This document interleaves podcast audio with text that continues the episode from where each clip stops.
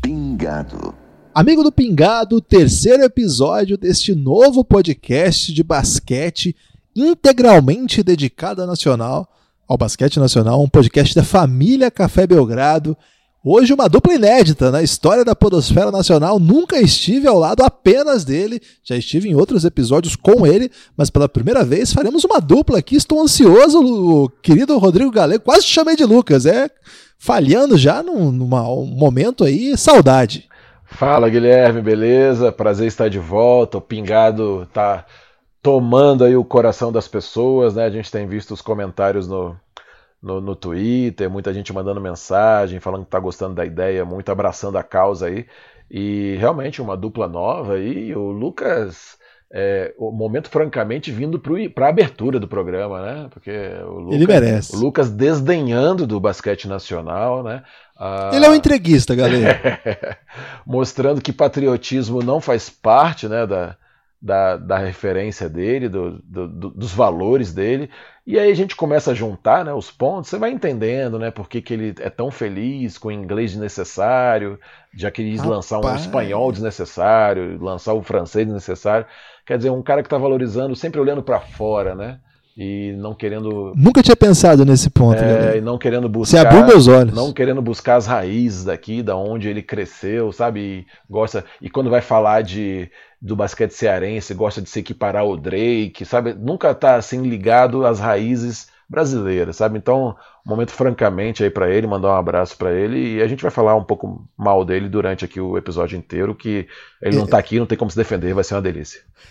É, ele, ele disse que tinha compromissos pessoais aí para não aparecer hoje na gravação de O Pingado, mas já fica aí essa interpretação galeguista aí que me parece fazer bastante sentido diante de um potencial entreguista aí, traidor. Esperemos que Lucas volte ao Pingado, é um personagem fundamental aí para as organizações Café Belgrado, senão sem Lucas não existe Pingado. Em breve ele estará de volta, inclusive para se defender, né, galera? Com certeza. De preferência aí. quando eu não tiver, que aí ele vai poder falar à vontade e eu não vou querer responder. Olha aí, já uma desavença. Galego e Lucas não querem mais estar no mesmo. Você não lembra aquele filme Fogo contra Fogo que tinha o Alpatino e o Robert De Niro? e eles não gostavam um do outro, então eles tinham que gravar só separados, o, né? Obrigado. E tem uma cena lá. Agora você que gosta do Café Belgrado, cafébelgrado.com.br o podcast pingado da família Café Belgrado e ele precisa do seu apoio para continuar existindo. cafébelgrado.com.br, planos de 9, plano de 20, entra lá no site cafébelgrado.com.br que você vai entender como pode nos ajudar. E dê uma força aí que o pingado, muita gente gostou e a gente precisa de ajuda para continuar. Galego, hoje temos três grandes assuntos. O principal é a seleção brasileira. Nesta quinta-feira, a seleção brasileira deve selar o seu, sua vaga, deve, é, a, a conquista da vaga para o Mundial da China, que será jogado neste ano. A gente vai falar bastante sobre isso. O que fazer agora? Como estabelecer uma renovação? Que tipo de time montar? Temos chance de fazer alguma coisa nesse campeonato? Como será que vai ser? Vamos discutir isso aqui com o coach galego. Muita coisa para falar sobre isso, é um grande assunto. Mas antes, vamos passar pelas duas grandes ligas que estão sendo jogadas neste momento no país. A Liga Ouro, que foi o mote do último episódio, que dá acesso ao NBB, e ao próprio NBB, começando pela Liga Ouro. Nessa última terça-feira, a gente está gravando isso na quarta, tivemos coach galego nos comentários para uma vitória do São Paulo por um ponto contra o time do Cerrado. Galego, primeiro parabéns lá para você, para o Renner, é, para toda a equipe de transmissão que, que levou ao Brasil aí o jogo Cerrado contra São Paulo. O time do São Paulo já havia vencido o time da Unifacisa. Um abraço para todo mundo lá da Unifacisa, inclusive o seu mascote, que é ouvinte do Café Belgrado. É o Jack. Postou isso nas redes sociais, o grande Jack. Abraço pro Max, que mandou uma rima do Belgradão. Daqui a pouco a gente vai dar um jeito de postar isso aí. O Max é o animador lá de todos os, os esportes possíveis do Brasil e também da Unifacisa. Um grande abraço pro Max DMN, um clássico aí do rap nacional. Galego, a Liga Ouro começou e começou agitada, não foi? É, o campeonato está bem interessante, o Guilherme. Eu, a gente na, na, na, previsão que a gente fez da Liga Ouro aqui, né? Eu lembro de já trazer, né, que o, quando eu fui falar um pouco daqui de Brasília que eu estava acompanhando, eu passei um mês acompanhando os treinos com o pessoal do Cerrado e falando assim que o Cerrado tinha ficado em último ano passado, mas que demonstrava ter tido um, um projeto um pouco mais maduro esse ano, a visão organizado melhor. E aí, quando você tem na competição aqueles prováveis times que talvez briguem pelas últimas posições mais organizados, ele acaba jogando a competição para cima, né? Porque os jogos ficam mais disputados, ele força que aqueles times que estão com aquela programação assim, não, nós vamos chegar nas cabeças, mas agora no começo vai ganhar um jogo mais apertado aqui, outro ali. Por exemplo, o Rio Claro, que na programação deveria talvez pelo menos planejar que fosse vencer o Cerrado, não venceu. E aí ontem teve um jogo, o jogo foi muito emocionante, foi um jogo de muitos erros técnicos, né? Lógico, a gente tem que ser também eu, eu sou um pouco contra o ufanismo, o, o, Guilherme, de achar que ah, foi um jogo bem jogado, foi maravilhoso. Não, teve um jogo com muitos erros, mas foi um jogo emocionante. É um jogo do nível de Liga Ouro mesmo, um pouco mais travado, um pouco mais lento, né? E todos os jogos que têm acontecido, eu que eu posso destacar aqui, me porque eu enfrentei ano passado, eu já tinha elogiado muito a equipe de Londrina, né, do trabalho do Bruno e do João Vitor lá. E Londrina teve duas vitórias bem impactantes agora, tudo bem, jogou em casa os dois jogos, mas com boas diferenças, abrindo o jogo logo de começo. Então, me chama atenção. Acho que é um time que, que vem para tentar aprontar alguma coisa novamente. Mas é claro, acho que a Unifacisa, o São Paulo, que ainda vai se reforçar na competição, Rio Claro, pelo nível de investimento, são times que estão despontando também nessa briga. Agora, tem que respeitar a cidade de Blumenau. Agora, Blumenau, esse final de semana, começa a jogar em casa, então já deve criar mais problemas respeitar Campo Mourão, que tem um time com experiência em NBB, Pato Branco. Acho que está uma competição muito gostosa de assistir, sabe? E essa independência das transmissões, que foi isso que eu experimentei ontem, é muito legal, porque você dá mais ainda a cara da equipe, né, para o para o Brasil, né? Ontem, poxa, eu teve um momento que eu fui acessar lá os comentários, tinha pô, mais de 1.100 comentários, Guilherme. Eu não tinha muita ideia do que eu estava fazendo lá. E o pessoal falando: olha, não, fala disso, manda um abraço para isso, manda. E eu, hoje de manhã, até. Poxa, vou mandar um abraço aqui para o professor Eduardo Agra, da ESPN. Ele me mandou uma mensagem hoje falando: olha, vi que repercutiu bastante. O Bugarelli comentou, mandando um abraço também. Então, mandar um abraço para eles, assim, porque eu depois falei assim, cara eu tô sentindo na pele. Guilherme, eu tava tão nervoso que eu não conseguia. Eu tinha que prestar atenção nos números, no cronômetro, no que como tava jogando taticamente, que eu às vezes não conseguia ver o que, que o árbitro estava sinalizando, se foi falta de quem. Então eu fiquei perdidinho nessa hora lá. Mas foi muito legal, foi uma experiência bacana, foi um jogo legal. E eu acho que, cara, é uma competição que a gente vai ver um desdobramento aí imprevisível. Né? As equipes que se reforçaram uh, eh, para tentar disputar o título lógico, vão brigar na cabeça, mas eu acho que as outras equipes que vêm embaixo aí vêm com reais condições de enfrentar de igual para igual. De, desse ontem também o Menon lá do blog do Menon da UOL estava uhum. acompanhando a transmissão, mandou um abraço ah, para você. verdade, isso mesmo. Gente boa pra caramba lá do, da UOL, com certeza, basqueteiro. Com certeza. E o Playhall também, como histórico repórter aí Nossa. da ESPN, que apresenta também. Compartilhou lá o link do Belgradão divulgando a transmissão. Então, mandar um abraço para ele também. Que certamente está ouvindo, viu, galera? Legal, Se não tiver, alguém bom. vai avisar para ele. Então, mandar um abraço para todo mundo que curte o Belgradão aí, tá ajudando a espalhar a palavra da Liga Ouro também, que é um compromisso aí do Café Belgrado e do Pingado, que tem trazido aí esses assuntos. Galego, eu vi três jogos da Liga Ouro até agora, assisti uhum. os jogos, né? O Campo Mourão contra o Pato Branco, uhum. o jogo do São Paulo contra a Unifacisa e o jogo do São Paulo contra o Cerrado, que eu não pude ver inteiro, mas vi três quartos, digamos assim. Ok. E, cara, gostei de algumas coisas, assim. Me chamou a atenção São Paulo jogando com dois pivôs, né? Um, é. Meio bem diferente do basquete atual, assim, mas nesse nível, pivôs parece que tem uma importância. É, a altura parece que é uma coisa muito determinante nesse nível, né? Eu fiquei até assim. Eu achei, nossa, Dois pivôs na Liga Ouro, será que vai dar? Cara, mas parece que ainda tem um impacto é, não desprezível, né? Isso chamou a atenção. Queria que você falasse também. Queria que você falasse também do Carioca, lá do Cerrado, que tá, rapaz, né? Eu não vi o primeiro jogo, mas é, os números dizem que ele foi muito bem. E nesse outro jogo contra o São Paulo, cara, ele quase dá um jeito de ganhar esse jogo aí de um jeito muito louco, né? Assim, ser um negócio meio, meio mágico.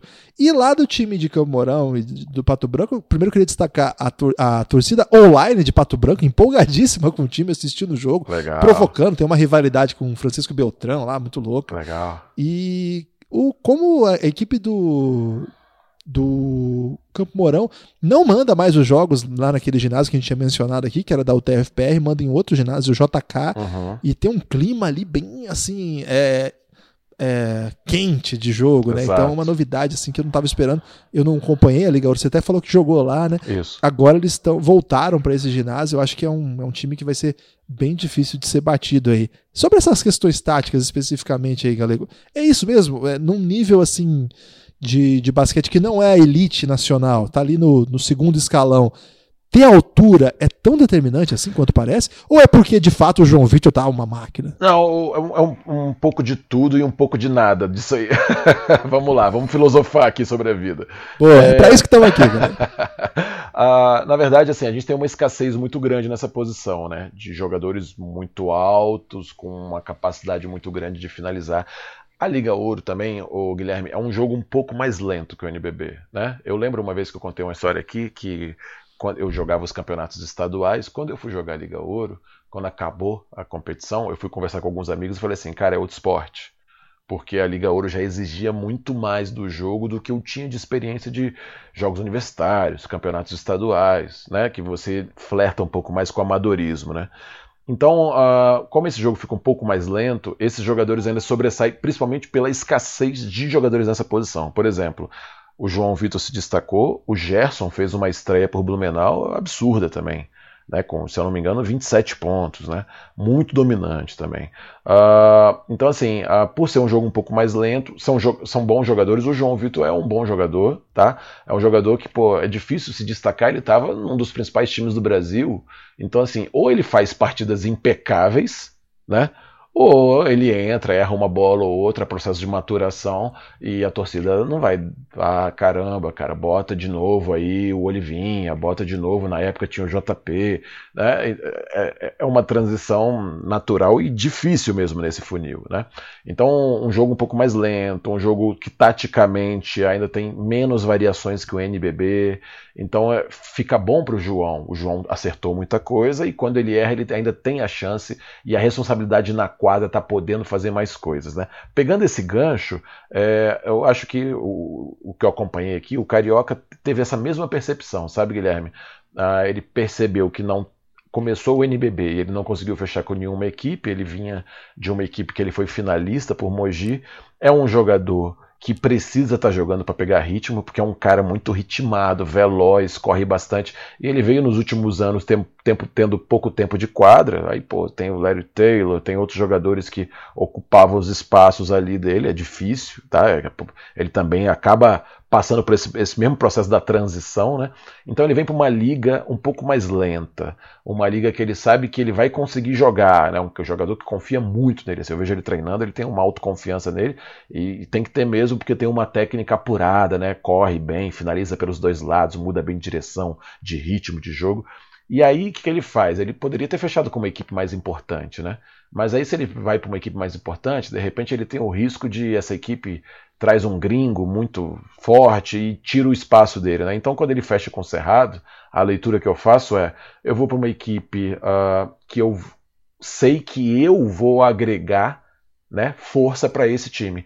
Uh, não há dúvida que se esse time do Cerrado, né, que está surpreendendo aí, conseguindo jogar de igual para igual por enquanto com todas as equipes, apesar do baixo investimento, se ela não tivesse o Carioca, eu acredito que dificilmente teria feito o jogo que fez contra São Paulo e ganha o jogo de Rio Claro. Né? Então são essas questões. A Liga Ouro tem essa capacidade maleável, né, essa maleabilidade de receber essas diferentes culturas. Por exemplo, São Paulo começou jogando é, contra a Facisa, marcando zona 3-2. Marcou praticamente os 40 minutos do jogo uma zona 3-2. Você não vê isso formalmente mais em grandes ligas, o, ô Guilherme, é. você não vê, tá? É provável que o São Paulo faça isso até pegar mais ritmo, né? Lembrar que eles estavam treinando lá em São Paulo, a quadra lá com piso flutuante não estava montada, né? Provável que eles estivessem treinando lá num piso mais duro e tal. Esses caras vêm também com as pernas travadas, sabe? Então é um time um pouco mais experiente, um pouco mais velho. Então o Mortalha ali foi bem assim teve bastante cancha ali, bastante experiência, né, de falar, cara, eu vou me fechar aqui, eu vou apostar em algumas bolas. Ele às vezes deixava o corner realmente livre, sabe, assim, apostando de Eu não estou ritmado, mas os times que vamos enfrentar também não estão com esse ritmo todo também não. Né? Então vamos engrossar o jogo. No final eu tenho jogadores experientes que são capazes de vencer as partidas. Então a Liga Ouro ela tem essa, é, essa amálgama aí, essa, esse mosaico, sabe, de várias coisas que não acontecem tão frequentemente numa liga mais profissionalizada como o NBB, ah, com jogadores um pouco mais intensos, mais refinados tecnicamente, com mais opções táticas. E aí você consegue observar muita riqueza, sai muita gente interessante disso aí. Ah, é muito comum as equipes grandes estarem de olho. Eu, as duas Liga Ouros que eu disputei, meus amigos que estavam no NBB é, perdiam um jogo, ganhavam um, no dia seguinte eles estavam mandando mensagem: pô, não vi o jogo, mas vi as estatísticas, tal pessoa fez 10 pontos, outro jogou bem. Tá, tá todo mundo vendo, Guilherme, tá todo mundo vendo, todo é. mundo acompanhando. E é muito gostoso, cara, porque eu acho que a Liga Ouro se aproxima mais da, das cidades, sabe? Tem um contato maior. É muito legal. Esse ginásio de Campo Mourão que você está falando, eu joguei lá, né? E aí a gente teve uma rivalidade muito grande com o Campo Mourão, porque eram só quatro times e a gente disputou a terceira vaga, né? Caxias disparou, o esporte também teve uma campanha muito boa, e Campo Mourão e Brasília ficaram batendo assim, uma, uma rodada a gente estava na frente, a outra eles, e aí a gente jogou um jogo em Campo Mourão e a gente ganhou. O primeiro jogo, apertado, assim, de três pontos. Meu irmão, dois dias depois a gente foi jogar de novo, o ginásio estava entupido, cara. Os caras estavam bufando no cangote dos atletas, assim, a torcida bem próxima. É, cara, é lógico. Na hora ali, você tá ali, você fica, caramba, cara, eu vou ter que aguentar essa torcida e tudo. Mas você vê, assim, vê um basquete numa segunda divisão, numa cidade no Paraná, sabe? Assim, essa história de que, ah, não, a gente precisa. Paraná é fera, galera. É, não, Paraná não, é Rússia brasileira. Não, não tô falando Paraná como. como como... É a Rússia brasileira. é, a, é a terra daquela banda mais bonita da cidade. É, ah, depois a gente toca um pouco nesse assunto antes de se despedir, tá bom? Eu faço uma oração para você. e aí, assim, a gente vê assim esse papo de que não, a gente precisa de grandes nomes e grandes equipes no topo para poder patrocinar depois. Não, cara. A gente tem um outro acesso, um outro consumo no esporte que se for bem feito, se eu não me engano, o projeto de Campo Mourão tem 10 anos, o de Caxias, quando foi chegar para o NBB, estava completando 10 anos também. Tem uma outra fórmula interessante, cara, de se fazer esporte, sabe? Então, é, é bem gostoso, assim. Eu, talvez porque só disputei Liga Ouro até hoje na minha vida, tenha essa passionalidade ao falar da Liga Ouro. É, eu sou fã da Liga Ouro também, Galego. Agora eu vou deixar a Liga Ouro para trás para entrar no NBB, que tem bastante assunto hoje ainda. Vamos lá. Eu quero falar de dois assuntos do NBB com você. Primeiro, Galego, eu vou ter que falar coisas tristes, mas tudo bem, né? Tem que falar de coisa triste também. Vamos nessa existe uma briga pelo rebaixamento no NBB que tá quente, galego. É. Três equipes, acho que dá para dizer que são três equipes que estão em uma situação muito complicada. Joinville Vasco e Brasília. São três equipes que você acompanha bem de perto. Brasília, você vai aos jogos. Isso. É, Vasco e Joinville também você acompanhou bem de perto. Você acha que o Ceará tem chance ali? Ou acho que ter sete vitórias já afasta um eu, pouco? Mas eu, eu, colocaria o Ceará nessa briga também, porque ele tem 22, ah, ele tem 22 contra jogos. Contra o Lucas. Primeiro, Entendi. porque o Lucas não tá aqui, não vai poder se defender, então ele não vai poder falar assim: que isso, larga disso, não sei o que lá, nós estamos ali por baixo só para ninguém esperar nada da gente, a gente vai classificar no playoff. Ano que vem bater. vai chegar o Steve Nash. Isso, isso, isso. Mas brincadeiras à parte, né, e com todo respeito ao Ceará, uma complicação que o Ceará tem nessa tabela é que ele já está com 22 jogos. Né? Então, por exemplo, se você falar assim, ele tem duas vitórias a mais que o Vasco, por exemplo, que está brigando diretamente para não ser rebaixado, né? Mas ele tem três partidas a mais. Né? Então, assim, a, ainda, a, acho que o Ceará ainda entra um pouquinho nessa briga aí, então não, não, não vale a pena descartar, não. Tá, então nós temos Ceará. Bauru dá para descartar, é, né? tá com sete é, vitórias, mas é um time 19, mais forte. Mas tá com 19 jogos também, eu acho que vai, vai conseguir. Então, digamos, é, são três vagas para quatro equipes, uma ficará fora do NBB, caso o descenso se confirme. Joinville hoje é o favorito, digamos assim, porque tem é, menos vitórias do que todos, apenas quatro. O Vasco tem cinco, o Brasília tem seis e o Ceará tem sete. Há uma diferença de jogos aí. O Ceará já tem 22, Brasília e Joinville 20 e o Vasco 19.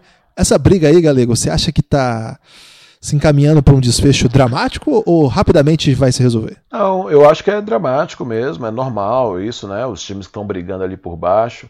Ah, o Brasília, assim, o que eu tenho acompanhado aqui, você dá para ver assim que o time já está muito mais com a cara do Germano, assim, o Germano consegue modificar taticamente o jogo, sabe? Depois de um tempo, né? A, o Brasília fez uma estrutura meio inversa, né? Contratou o time, depois trouxe o técnico e o Germano foi montando aos pouquinhos, né? O time foi fez alguns ajustes ali, dispensou atleta, trouxe outro garoto e, e deu uma montada melhor. Mas é lógico que não pode agora assim, é um time que está lutando para rebaixar, não dá para escapar disso. Mas assim, algumas coisas me chamam a atenção aqui. Ceará e Joinville se enfrentam, né? Agora já na próxima terça-feira. É, na próxima terça-feira.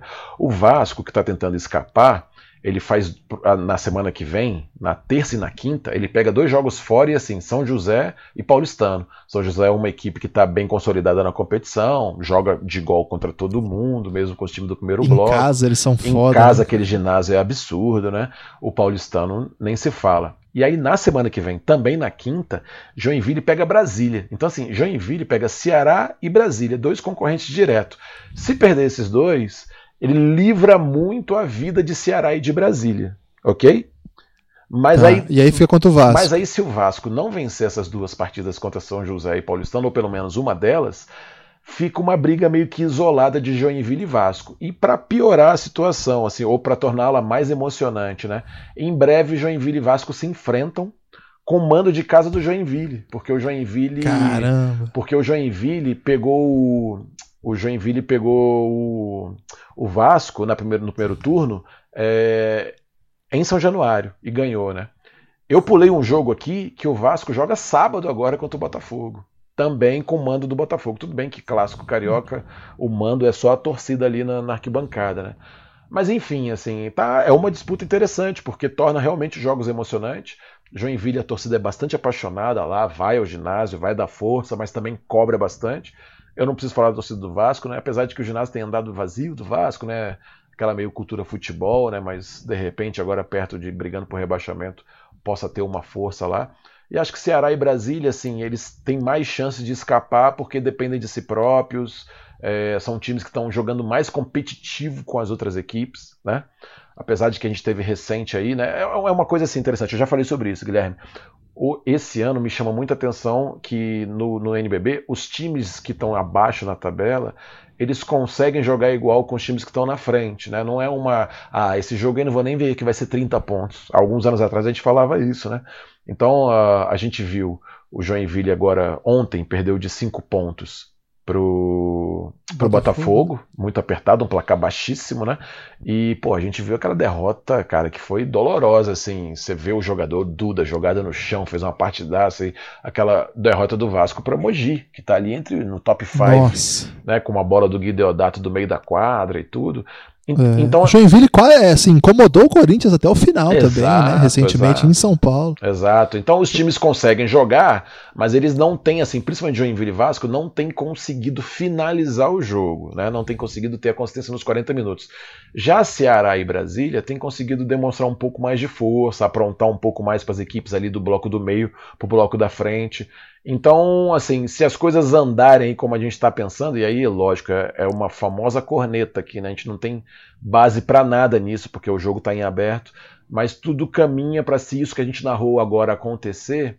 Se Joinville não conseguir uma vitória fora de casa contra Ceará e Brasília e Vasco não conseguir se, se imprimir seu ritmo e se impor contra esses três jogos fora, a gente pode ver um jogo entre os dois praticamente definindo quem vai ser o rebaixado.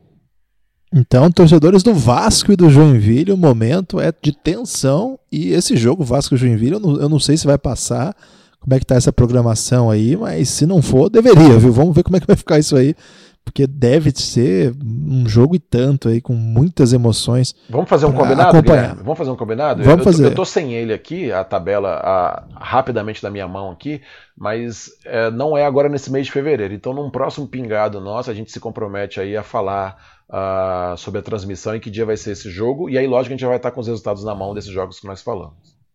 Boa, vamos lá então. Vamos agora para outra questão que eu queria te fazer, Galego. Ah. Essa aqui é uma questão mais, mais conceitual, mas também tem um pouco a ver com essa dinâmica do campeonato, que é o seguinte: quando a gente pega a tabela de, de do Campeonato Brasileiro, do, da, da Liga Nacional de Basquete, o NBB, lá no NBB, lnb.com.br barra NBB, qualquer um pode acessar aí, quem não tiver familiaridade ainda vale a pena.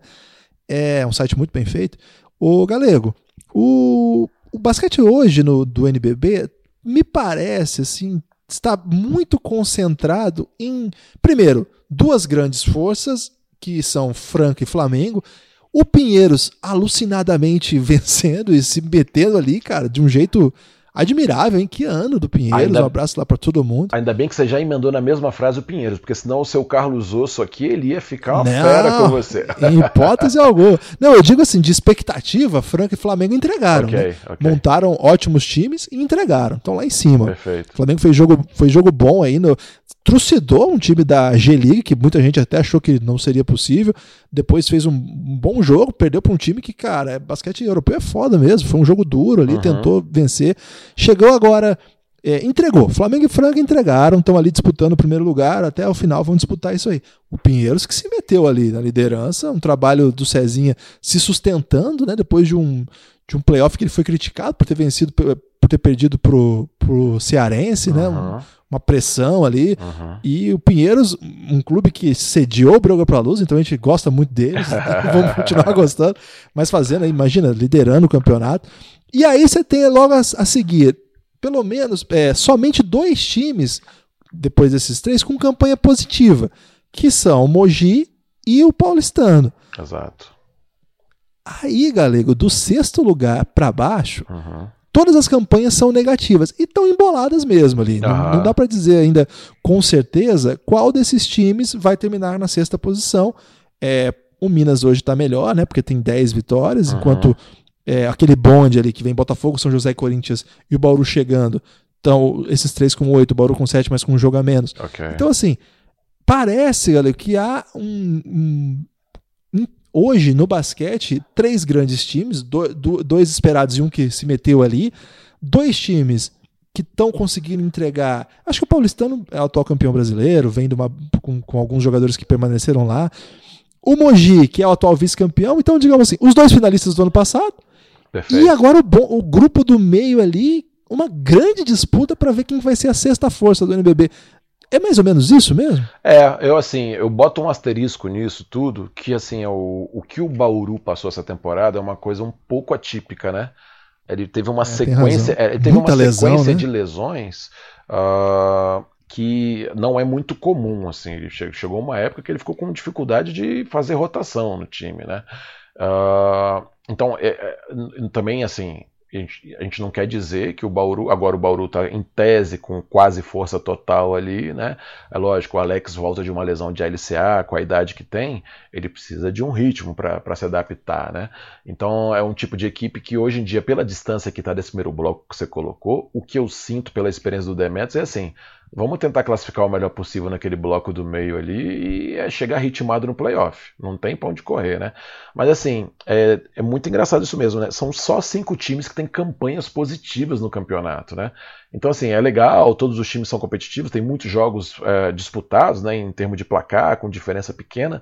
Mas querendo ou não, a gente vai vendo uma história que tem cinco times que normalmente estão ganhando muito mais né, do que as outras equipes. Né? O Minas, apesar de estar com duas vitórias à frente aí do Botafogo, por exemplo, ele está com três jogos a mais. Né? Então fica difícil de falar que essa sexta colocação tá, tá só com ele. Uh, eu realmente destaco isso, o que você colocou. O Paulistano estava muito bem, recentemente teve algumas derrotas, né? E isso aí às vezes é comum, até na periodização, assim, você você enfrenta um, um você está entendendo que está tendo algumas derrotas, ele se adapta à periodização, sabe? De calma, vamos segurar um pouco embaixo aqui, assim, não, não vamos também cair matando, achar que tudo é um inferno e tal, porque para não entrar minhoca na cabeça dos atletas, achar que tá tudo errado e tal. Eles estão em quinto, cara, não, não tá tudo errado, sabe? Beleza, tá duas vitórias atrás do Mogi, já se complica ali para tentar buscar uh, uma classificação naqueles quatro que já pulam uma fase para frente, né? Mas assim, se você também ficar criando muito caso, aquele negócio assim, né, o Guilherme, se você ficar é, pesquisando demais o que está faltando para o seu time, você vai achar. Sempre tem coisa que está faltando, né? Então tem uma hora que você. é, você, na vida sempre está faltando alguma coisa. Então você tem uma hora que você tem que juntar o time e valorizar o que você está fazendo. Olha, é importante estar tá forte daqui para frente, entender o que a gente errou e acabou, né? Então é um campeonato que chama atenção realmente por isso e chama muita atenção o que o Pinheiro está fazendo, né? Montou e cara, como é que a vida de técnico é uma coisa maravilhosa, de desafiadora, né? O, o Guidetti faz aquela campanha incrível, elimina o Flamengo naquele tomando de 2 a 0 vira para 3 a 2 aquela, aquele playoff ali é sensacional que eles fazem com aquele time. Uh, e aí depois tomam uma virada lá de Bauru, tudo bem e tal, mas assim, todo mundo louva, né? O trabalho dele, mas assim, só por ele ter feito isso, ele fica com a obrigação de ir bem também no ano seguinte, não encaixa e aí vira dúvida. Um ano depois, o cara de gênio já vira questionado. É, tá aí porque é protegido não sei o que lá e tal. E acho que o, o César pega essas duas temporadas, bota no liquidificador, aprende, estuda bem, e aí montou um time muito legal.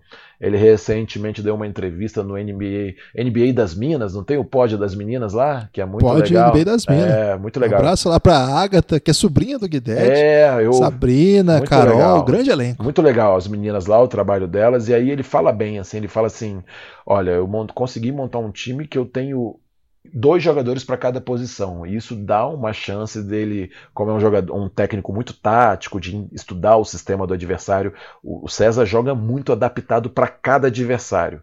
Né? Não só ele é estudioso, como o staff dele é muito bom.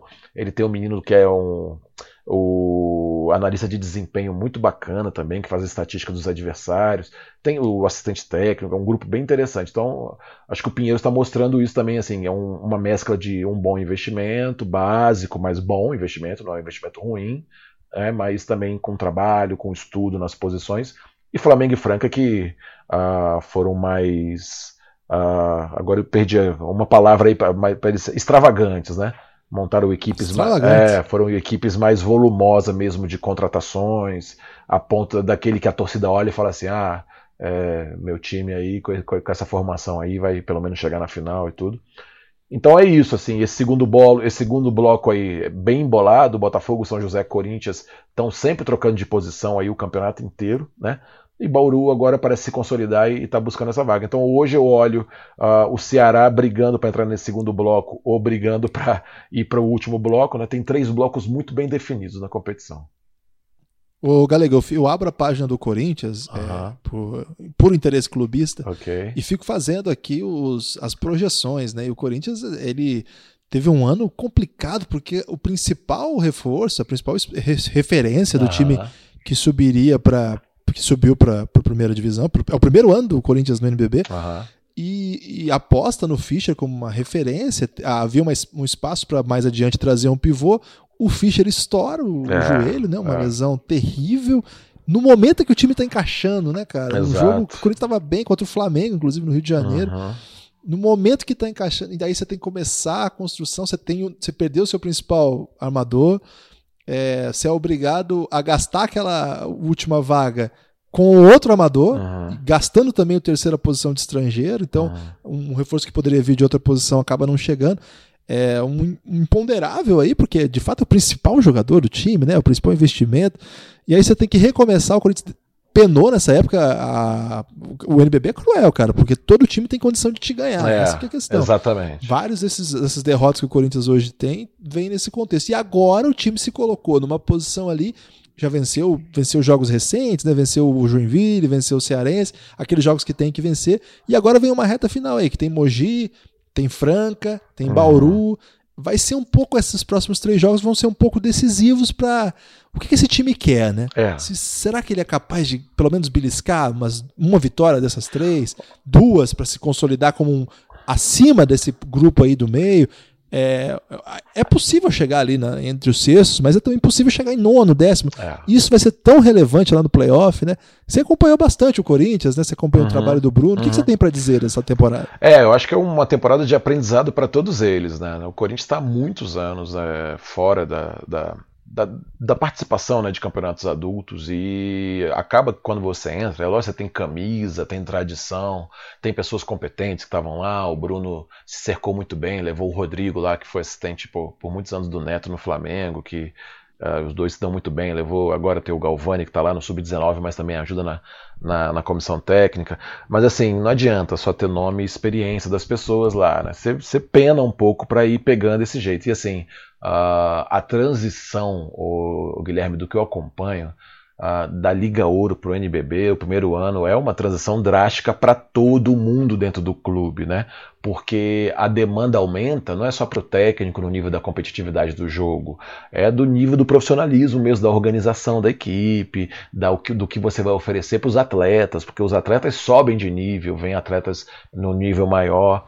Então acho que o Corinthians está nesse balanço. Eu vou, eu vou te falar uma coisa assim: tá todo isso que você narrou do Corinthians, se você tira o nome Corinthians, esse bloco do meio tá todo mundo nessa agora. Todo jogo é meio final de Copa do Mundo agora, porque eles não podem se dar o luxo de, ah, esse jogo aqui eu vou entrar um pouco mais. Às vezes na periodização, quando você está com uma equipe muito forte, às vezes você na periodização assim, numa fase do campeonato, você fala assim, ó, esse jogo aqui eu vou entrar com as pernas um pouco mais pesadas, mas é porque a gente está fazendo um trabalho físico para lá daqui a dois meses dar um lastro físico neles. Então eu corro o risco de nesse jogo que talvez eu perder, sabe? Porque tá um pouco mais cansado no treinamento e tal. Eles não estão se dando o luxo de pensar nisso agora. Não tem como. Tem que realmente vencer para subir o máximo. Eu vou te ser sincero aqui, cara. Eu tô muito curioso. Eu sou meio fominha, né? Então fico sendo meio egoísta, né? Eu gostaria muito que essa primeira fase dos playoffs ainda fosse de cinco jogos, né? Porque agora nesse NBB vai baixar para três, né? Vai ser melhor de três jogos só. Mas essa primeira fase do playoff vai ser muito interessante de ver essa do quinto pro décimo, essa do quinto pro décimo segundo, porque realmente assim vai estar tá muito embolado. Talvez ali esse time que vai sair em quinto, ou paulistano, ou Mogi, né, ou o próprio Minas, que pode ali subir também, uh, talvez esse time uh, até leve uma vantagem ali teórica lá, né, contra o, contra o 12 colocado, mas, cara, os outros confrontos vão ser muito em aberto, Guilherme. Vão ser muito em aberto, porque é exatamente esse bolo do meio entre o grupo que está muito isolado na frente e esse grupo que está brigando para não rebaixar, é exatamente esse bolo do meio que os jogos vão ser muito disputados. Então vai ser uma competição muito legal daqui para frente. É, esses times têm feito jogos muito parelhos, né? O Exato. Corinthians é, venceu o Bauru de pouquinho, é, o Paulistano, o Pinheiros, quer dizer, venceu o Corinthians de pouquinho, né? É. O, você vê que é tudo ali muito parelho, né? É. Assim, o, é um momento assim muito é, em várias equipes mais ou menos do mesmo nível uhum, ali, né? Que uhum. uma coisa ou outra que, que pode ser feita pode decidir. Agora, galera, chegamos ao grande assunto desse podcast, o assunto mais aguardado, Simbora. que é a seleção brasileira. Tá pronto para falar de seleção? Vamos lá, vou me arriscar a primeira vez, né? Vamos nessa. É, o Galego estreando, o Café Belgrado sempre falava de seleção, tinha, inclusive teve episódios pós-jogo, durante essa eliminatória. Devo dizer, Galego, que o Petrovic foi muito criticado nesse espaço, não nesse que não existia ainda okay. Pingado, mas nesses, por essa voz aqui, não gostei do trabalho de modo geral, assim, uhum. acho que não entregou é, o que poderia. Também entendo também que a competição é muito diferente de qualquer coisa que exista, né? Assim, nunca existiu nada desse tipo. Exato. Para basquete, né? Para futebol a gente sabe que existe, então a gente está mais ou menos familiarizado, inclusive na, na cobrança, né? Mas no, no, no, basquete nunca existiu isso, de jogadores virem, jogar dois jogos e ir embora. Uhum. Então, é, temos que contextualizar tudo isso, mas de modo geral não, não gostei das escolhas, sei lá. Mas eu acho que a gente já pode trabalhar com a ideia de que nesta quinta-feira o time vai selar a classificação. Não vejo muito cenário do Brasil perder para as Ilhas Virgens, e ainda que perca a possibilidade de passar como melhor quarto. Então, acho que daí não, não tem muita conversa, não, galera. Nós vamos garantir a classificação. A questão é classificar para quê? Então é a partir de agora que eu já começo esse diálogo. O Pingado vai falar muito de seleção, vai cobrir o Mundial, então fiquem atentos aí. Vamos falar bastante sobre seleção e basquete internacional de modo geral. Galera, classificar para quê? O que a gente pode fazer? A nossa geração pode fazer no Mundial?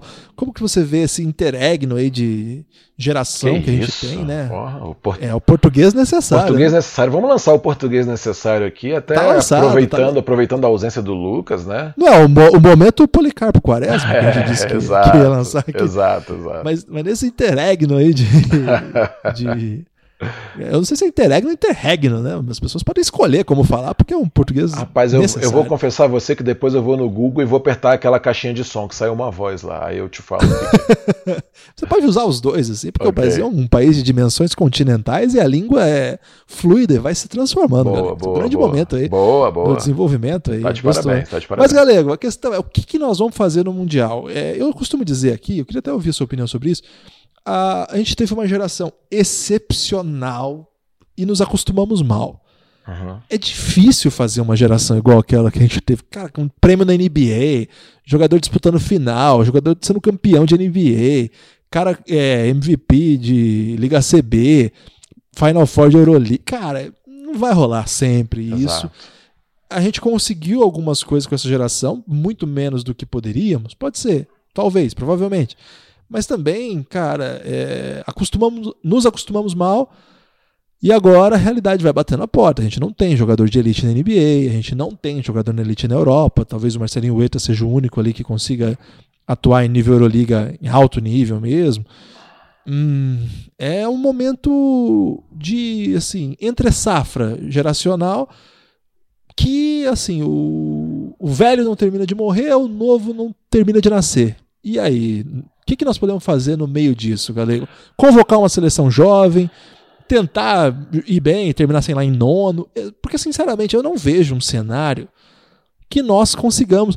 A gente não sabe quais jogadores vão, se todo mundo vai levar atleta de ponta, mas uhum. vamos ser sinceros, vamos ser honestos.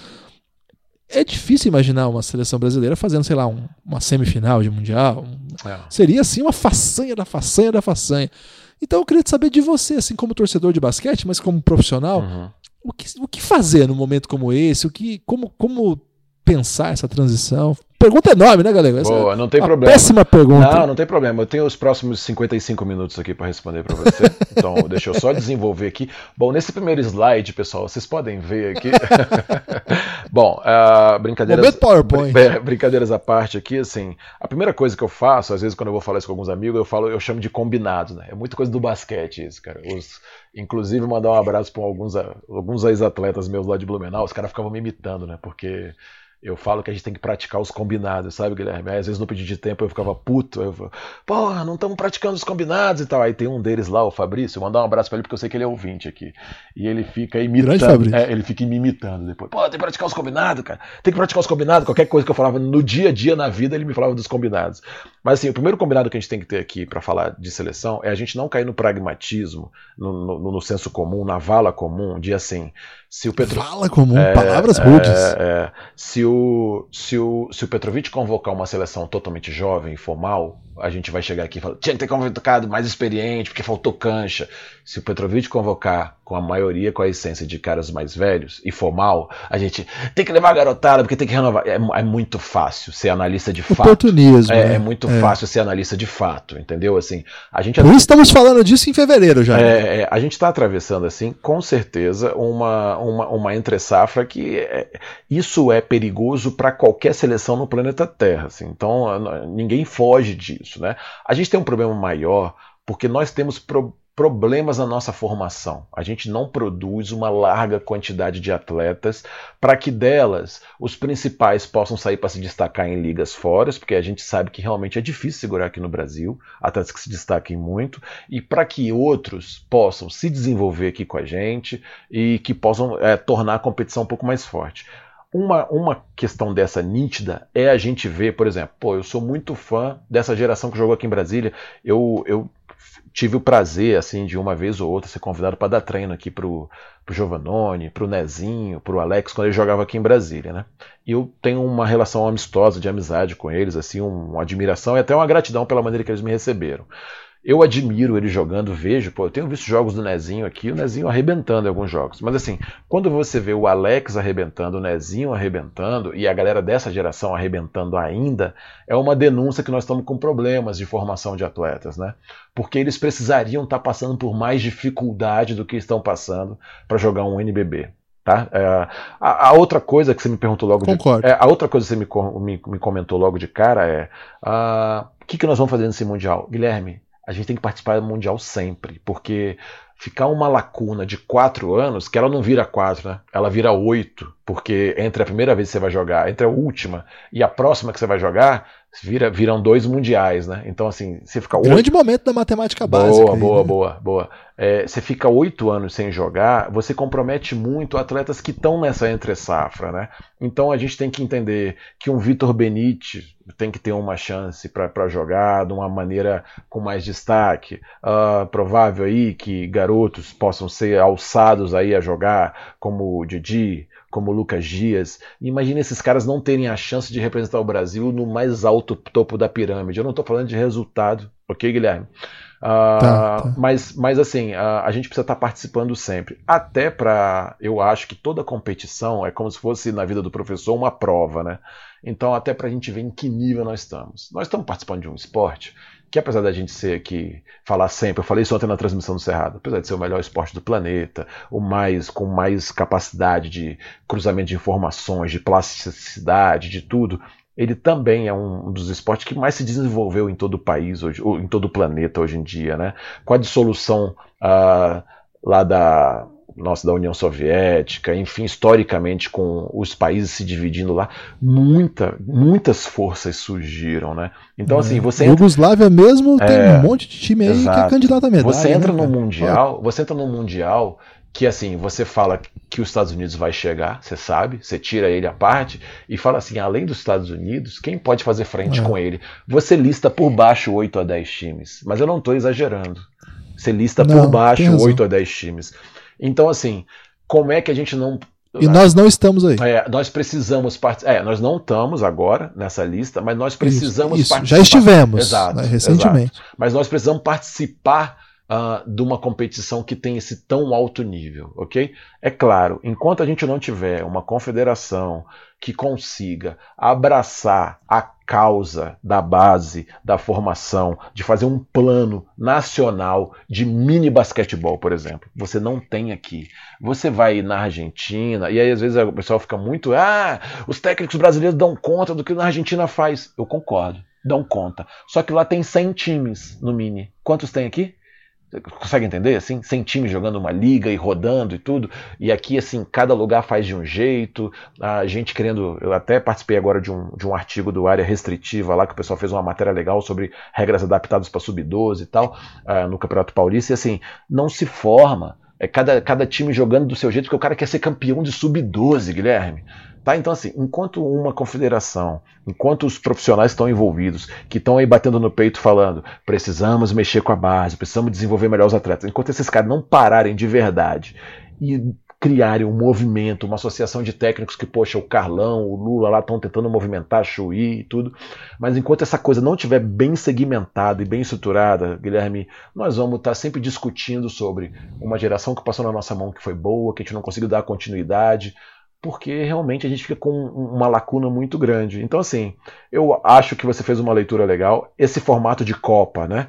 De classificação para a Copa do Mundo, é a primeira vez que aconteceu. Eu vou ser sincero para você, eu gosto desse formato, porque gera uma ideia de os times continuarem se desenvolvendo e sendo vistos, e você vai experimentando outros jogadores. Uh, é lógico. E joga em casa, Exato. né? É legal que joga Jogar em casa. Em casa. até onde eu li, que eu acompanhei, foi um sucesso de público isso mundialmente, né? Na, os times que jogavam em casa muitos. tiveram muitos, muito público. Ah, você, é, você massifica, imagina, você vai correr várias cidades, o Brasil mesmo aqui jogou em vários locais, e você ter a chance daquele garoto ir lá assistir, ver o seu craque é, que, que, que, viu na televisão, ou que está jogando NBB, ou que ele vê na Euroliga, ou que ele já viu, ouviu falar na NBA. Então, assim, eu acho que tem uma série de fatores que não é fácil, né? Eu tinha 55 minutos para falar, vou resumir aqui nos meus 8, 10 minutos mesmo. mas, assim, eu acho que entendo a sua crítica ao Petrovic, mas acho que ele tentou se virar no que ele tinha. Ele fez um se vira nos 30 aí, né? Porque é mais uma gestão que vira para o Brasil e fala assim: nós vamos resolver o problema do Brasil contratando um grande técnico de ponta no adulto. E aí, novamente, a gente vai ver um trabalho em forma de apêndice, ah, por mais que o Petrovic, ou que o Manhano, ou que o Monte tenham tentado dividir conhecimento, aí não quero entrar no mérito de nada, mas assim, é apêndice, porque ele está lá, e por mais que ele queira dividir com todo mundo, ele está com, sacou uma faca no pescoço assim, você precisa dar resultado, meu amigo. Você precisa dar resultado. Nós estamos com um povo carente de resultado no basquete. E esse resultado é importante para a liga se consolidar, para outros times. Então, assim, eu acho que é, é, muita inversão de valores isso. A gente tem que parar e falar assim: é um projeto nacional de 10 anos de desenvolvimento, uh, voltar a ter uma na minha opinião, tá ok? Uma LDB até 23 anos, com vários times, uh, uma Liga Ouro aí bem solidificada, se puder também com uns 10 times. E vamos trabalhar 10 anos? Vamos. E como? Como é que vai ser no Sub-12? Como é que nós vamos desenvolver? Quais são as regras adaptadas para essa idade aqui? E 13 e 14 nós vamos fazer o quê? Ok? E 15 anos. Rapaz, a, a FIBA tem um manual de como trabalhar com cada é, categoria dessa. Você me pergunta se isso está sendo discutido e aplicado em algum lugar aqui no Brasil. Aí eu vou te responder sim, em poucos lugares. Em poucos lugares, num país continental. Tá ok? Então eu até me, me extravaso aqui um pouco falando disso, mas assim, uh, eu acho muito falta de foco a gente olhar para o Petrovic, olhar para a seleção e falar, putz, não sei se a gente vai conseguir, tá foda, tem uma quebra de geração, os mais experientes estão muito velhos, os mais jovens estão muito novos, sem cancha ainda, não sei se está no nível dos outros. É lógico, nós estamos recebendo um fruto uh, de um trabalho que é inconstante nosso, é inconstante. Ele é, ele é mais, muitas vezes, casual, na sorte, porque garotos se apaixonaram pelo esporte, caíram, deram a sorte de cair em bons clubes, deram a sorte de, sabe, ser visto por um lugar legal, treinar, se desenvolver. O pai patrocinou, ajudou, uh, um ou outro clube ajudou lá mais organizado, mas assim, é mais casual do que intencional. Um plano de trabalho orquestrado, escrito por 10 anos e desenvolvido, massificado no Brasil inteiro, com clínicas, formação de professores, uma conduta ética mais amarrada. Então, cara, enquanto a gente trabalhar na casualidade, a gente vai viver de gerações que vão aparecer, a gente vai se apaixonar e depois a gente vai só sentir saudade. Caramba, não tenho nada mais bonito para ter pra dizer do que isso tudo. Vou dizer então os times que já estão no Mundial. A gente está gravando isso na, às vésperas da última rodada. Provavelmente você que está ouvindo esse episódio é, na quinta ou na sexta pode já conhecer outros times. Os que já estão garantidos na China são Tunísia e Angola pela África, pelo grupo E da África. Tunísia, Angola e Nigéria já estão lá. É, o, o, time tunisiano aí bem interessante, o time angolano sempre potência, uhum. né? E a Nigéria, que se conseguir levar a galera deles que, que tem nacionalidade, que tá na NBA, dá um belo caos. A América, Galego, já, já confirmou a presença de Estados Unidos, claro, Argentina, de novo, né? Brilhante. É. É, Venezuela e Canadá. Legal. Então a briga aí tá para chegar aí, quem pode chegar ainda aí é, são Uruguai, Porto Rico, Brasil e do, República Dominicana. Essas quatro equipes aí brigam por três vagas. Então, ou Brasil, ou República Dominicana, ou Uruguai, ou Porto Rico, não um deles não irá. Porque são sete vagas, né? Quatro de um lado, três do outro, né? uhum, né? Então, uhum. vamos ver qual desses vai ficar fora. E o ouvinte provavelmente não sabe ainda, a não ser que ele ouça daqui três meses por um motivo exótico. Ou daqui a dez ele anos. vai saber já. É. Pode ser. Aí ele sabe até o que aconteceu nesse Mundial. O, na Ásia, a China, que é a, o, o, país 7, né? Claro, já estava garantido. A Nova Zelândia, que não é asiática, é da Oceania, mas disputa eliminatória asiática também garantiu vaga. E a Coreia. A Coreia é um time bem legal. E também, não asiático, mas que também disputa a FIBA Ásia, a Austrália também está garantida, como não poderia deixar de ser. Eu estou muito, torcendo muito para o Japão, que é treinado pelo Júlio Lamas. Ah, legal. E que pode ter o Rui Hashimura aí na. Legal. Cara, esse Rui Hashimura é o meu prospect favorito para o próximo draft. Boa. E ele joga muito. Só que ele não vai poder jogar essa, essa janela aí, né? Então vamos ver. Mas eu acho que ele vai entrar sim. Na Europa já estão garantidas Espanha, que é sempre potência. Turquia, que se levar time bom dá caldo. Lituânia, que vai para medalha, como sempre, né? Assim, vai disputar a medalha. É, França, que, cara, essa geração francesa é espetacular.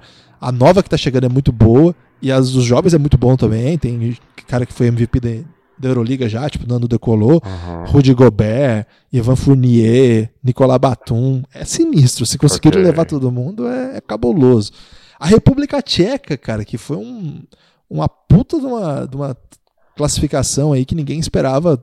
Conseguiram eliminar a Bósnia, por exemplo, do Nurkic. Inclusive o Nurkic jogando, né? E foi dramática a eliminação da Bósnia, tá fora. Então a França, a República Tcheca, Grécia, claro, né? Uhum. Já pensou se o Antetokounmpo vai para a China? Ele falou que, que, ele, ele falou que quer ir. Ele, ele deu uma declaração Caramba. já falando que quer defender. Aí, aí é duro, né? Porque a gente faz projeção, tal, mas imagina, você vai pegar um time contra o Antetokounmpo, é, é duro ganhar, é, né? imagina. a Alemanha também. Uhum. A Alemanha garantiu. É, a Alemanha é aquela coisa, né, Galego? A, a Alemanha não vai ter Novitsky, vai ter mais uma geração jovem, uhum. mas é um time que conseguiu aí, eliminou. Tá num grupo que ainda pode classificar Sérvia, Geórgia, Israel, mas a Alemanha já tá lá. Então, bem, bem interessante, né? Uhum. Então, tô muito, tô muito ansioso aí para saber como é que vão fechar essa, essas, essas últimas vagas aí. Agora, a maior ausência, velho, a Eslovênia, ah, já né? sei, eu tava esperando, a tava Eslovênia esperando. já tá fora. Pois é, a Eslovênia foi parar num grupo de Espanha, Turquia, Montenegro, Letônia e Ucrânia e ficou ruim, porque é. os, o Dragic, que na verdade eu, eu, aprendi que eu falei o nome do, errado do Dragic. Falou, eu vi a entrevista. É Dragic. É. Caramba. Tudo bem. É, o time do Luca Doncic não estará. O atual campeão europeu, galera. É, Pode pena, isso? Uma pena. E, o assim, atual campeão. Para as instituições Café Belgrado é uma perda considerável, né? Não ter o ah, nem me fala, nem é. sei o que vai acontecer. É. Mas é, eu falei todos esses times aí que são muito bons, mas tá faltando muita gente, né? Por exemplo, a Letônia pode pintar aí. A Letônia tem o Porzingis, né? a gente não sabe como é que ele tá, mas ele gosta de jogar pela seleção de repente ele pode até voltar a jogar. Eu acho difícil, né? acho que o Marco Rubio não deixa. É, a Ucrânia, a Itália, cara, a Itália tem um timaço, eu acho que vai entrar.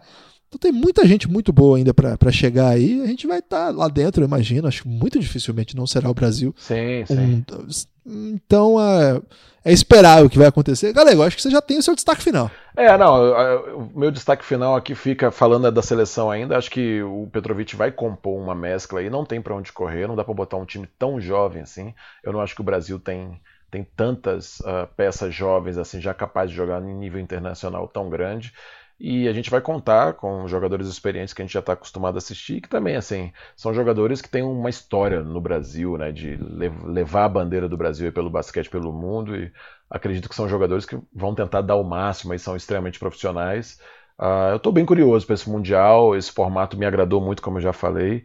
Então fico na torcida que estamos gravando antes de acontecer, né? Acredito que amanhã a gente vença Ilhas Virgens e confirme essa classificação, mas que o Brasil possa ter uma preparação uh, bacana, que tenha uma participação condizente com o que o Brasil tem de história mesmo e que os atletas possam fazer um, um bom trabalho. Acho que é apesar de você ser um corneta aí, eu, eu gosto da comissão, acho que a comissão técnica é interessante, vai, se tiver um pouquinho mais de tempo para trabalhar esses jogadores aí, vai, vai ter uma chance interessante de, de, de ter uma participação competitiva, pelo menos, mesmo sabendo que o Mundial é muito difícil. Meu destaque final, que eu não falei aqui, é o seguinte, o Café Belgrado e o Pingado estão sendo ouvidos por diversos grupos, Guilherme, inclusive por grupos de é pôquer. Eu fiquei sabendo que de um isso? amigo, tinha um grupo, um grupo de pôquer que a galera É legalizado jogue. isso? É, os caras foram na casa de alguém aí jogar, meio como ah. entretenimento mesmo, assim. Ah, tudo bem. É... Não tem dinheiro envolvido não, não, não né, galera? Porque não, às vezes as pessoas apostam as próprias calças e voltam nus pra casa. Exato, exato. E aí, nesse entretenimento, eu fiquei sabendo que, entre eles, eles se atualizaram dos episódios do Café Belgrado. Então, mandar um abraço para eles aí, mandar um abraço para todo mundo. E, inclusive, veio pelo elogio de que agora tem um podcast só de basquete nacional que tinha como meta durar até 30 minutos só. Caramba, já dando numa hora. Minha mulher hoje apostou comigo que daria 55 minutos. Eu falei, você tá louco, vai é, dar 40. Exato. Sabe de nada. Ela, ela não que... sabe de nada, a gente falou aqui. É. Erramos rudemente. Um abraço pra Vanessa que acertou de novo. A minha esposa domina os minutos do Café Belgrado com uma maestria. O meu destaque final, Galego, é uma história que eu não vou poder dizer quem é o personagem, okay. mas eu vou contar para o nosso amigo ouvinte porque é uma história muito boa. Uma das equipes do NBB, não, uma das equipes, desculpe, da LNB, aí o ouvinte pode acertar de qual liga eu estou falando. Uhum. É, vou chamar essa pessoa de um profissional X.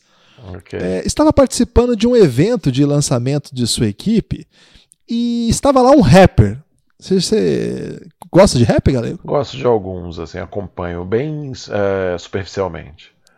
Estava lá um rapper muito talentoso do freestyle, mandando rimas é, ao vivo, uhum. improvisando. E o que esse rapaz fez umas rimas e provocou esse personagem X mandando uma rima sobre ele, alguma rima daquelas pesadas, de ofensa, né? Ok, ok. Se não for freestyle de ofensa, não não, pode. Quase né? um pagode da ofensa, só que em forma de rap. Ah. Exatamente. Que, que é um, um grande momento aí do, do, pagode ser citado nessa história. O maior momento do pagode desde que eu gastei minha pique na pessoa errada. E aí, galera, O personagem X, Ah, o que o rapper de ofensa não imaginava é que o personagem X era também o freestyle, galera. ok. Era um rimador. Também sabia, é, também sabia fazer rap, devolveu. Veja bem, isso aí num, num, num evento de lançamento do time no campeonato. Olha Caramba. que história maravilhosa. O cara devolveu a, a ofensa Ah, em rima e o ginásio onde estava ocorrendo esse evento veio abaixo. E o pior, eu tenho esse vídeo, galera. Mentira. E eu não posso publicá-lo. Você não pode publicar pra preservar a imagem da pessoa? O que, que é? Pra preservar, a a pessoa pediu que eu preservasse a sua imagem, não sei porquê, porque é um grande momento pessoal dele, Nossa. talvez temendo pelo rapper, né? Exato. Pensando aí na carreira do rapper. Mas queria contar essa história então, já que eu não posso revelar Olha, o vídeo, o nome. Foi- foi- Conta- contei assim, né? di- Dinamicamente, não sei se o ouvinte vai ficar chateado por não saber, mas de repente a pessoa ouve e, e fica sensibilizada e libera aí, a gente solta esse vídeo, né? Eu tô curioso, agora eu vou acompanhar o. Depois do lançamento desse episódio, vou acompanhar o Twitter aí pra ver se essa pessoa se manifesta. Tô curioso também. Forte abraço, apoia o Café Belgrado, cafébelgrado.com.br. Planos de 9, planos de 20, você já gastou dinheiro com coisa que você usa menos que o Café Belgrado. Ah.